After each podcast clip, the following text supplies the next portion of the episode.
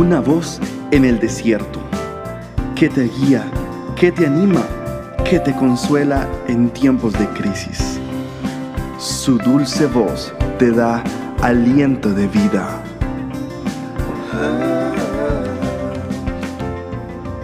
Red de Mujeres Embajadoras.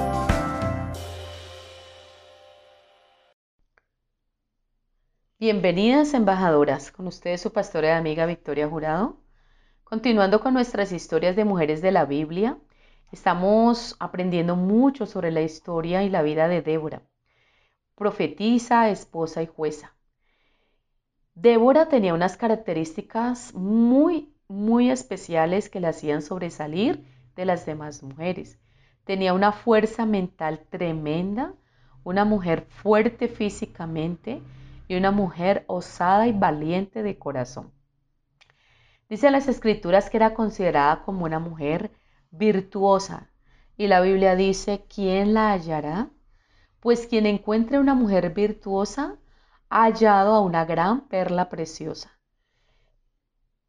Esta era considerada una mujer virtuosa porque tenía fuerte convicción en su mente, valores cristianos, actitudes morales, fuerte físicamente. Débora tenía grandes habilidades físicas, pues pudo ir a la guerra. Como jueza en Israel, ella debía aplicar y conocer las leyes de Dios, debía supervisar a su pueblo y debía aconsejar a su pueblo. Débora era físicamente fuerte, por eso pudo acompañar a Barak y a su ejército al campo de batalla. Débora era una mujer guerrera, era una mujer excepcional. No solo era eso, sino que ella era un conjunto armonioso de muchas cosas que la hacían sobresalir. Débora era una mujer fuerte, valiente, poderosa, determinada, llena de valores y virtudes. Débora en su esencia amaba a Dios, conocía a Dios, conocía su palabra y era una mujer esforzada, una mujer trabajadora, una mujer muy diligente en cada uno de sus oficios y tareas. Eso lo hacía sobresaliente. Cada día con gran fuerza mental y con gran energía, esta mujer enfrentaba su día a día, enfrentaba sus tareas cotidianas. Relatan las escrituras que desde muy temprano en la mañana se sentaba en las palmeras que se encontraban en las afueras de la ciudad a aconsejar, a instruir a su pueblo. Ella no se daba por vencida, ella no desistía de los propósitos que Dios le encomendaba. Ella estaba decidida a servir al Señor y a servir a su pueblo. Así que nosotras como mujeres embajadoras también debemos pedir al Señor que nos llene de fuerzas, de fortaleza, que nos permita enfrentar cada reto que la vida nos trae y nos presenta. Que el Espíritu del Señor nos llene de valentía, que el Espíritu del Señor nos dé coraje, que el Espíritu del Señor nos dé vitalidad, que el Espíritu del Señor nos llene de fuerza y poder, que el Espíritu del Señor nos llene de sabiduría, que el Espíritu del Señor nos permita ser muy valientes, porque cada día debemos enfrentar enemigos, adversarios, situaciones complejas donde requerimos el consejo de Dios y nosotras a su vez ministrar el consejo sabio a otras hermanas en la fe.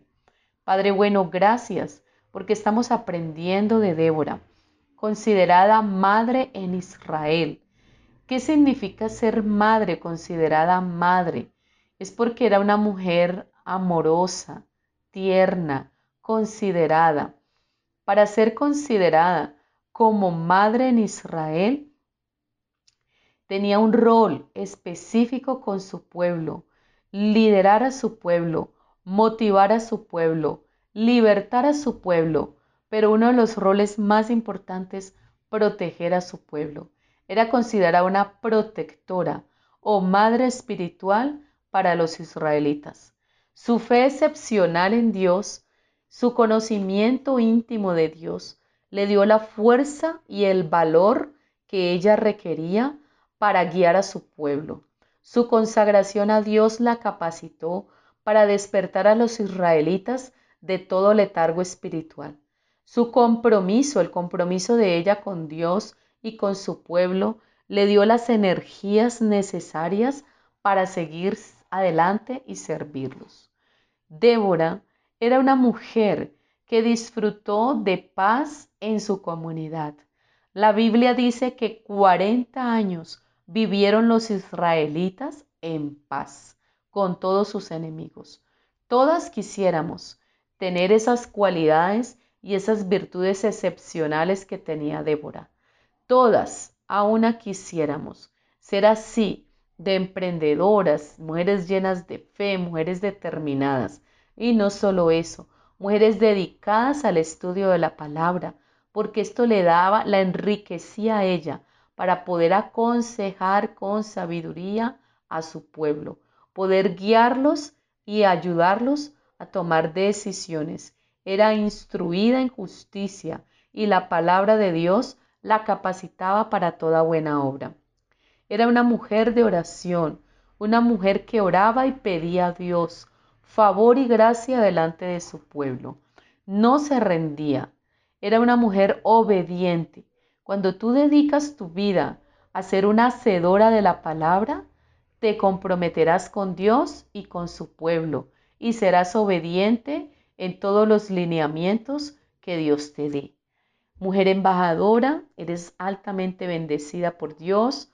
Puedes seguir ubicándonos en nuestras redes sociales, Facebook e Instagram. Nos ubicas como embajadoras. Bendiciones a todas.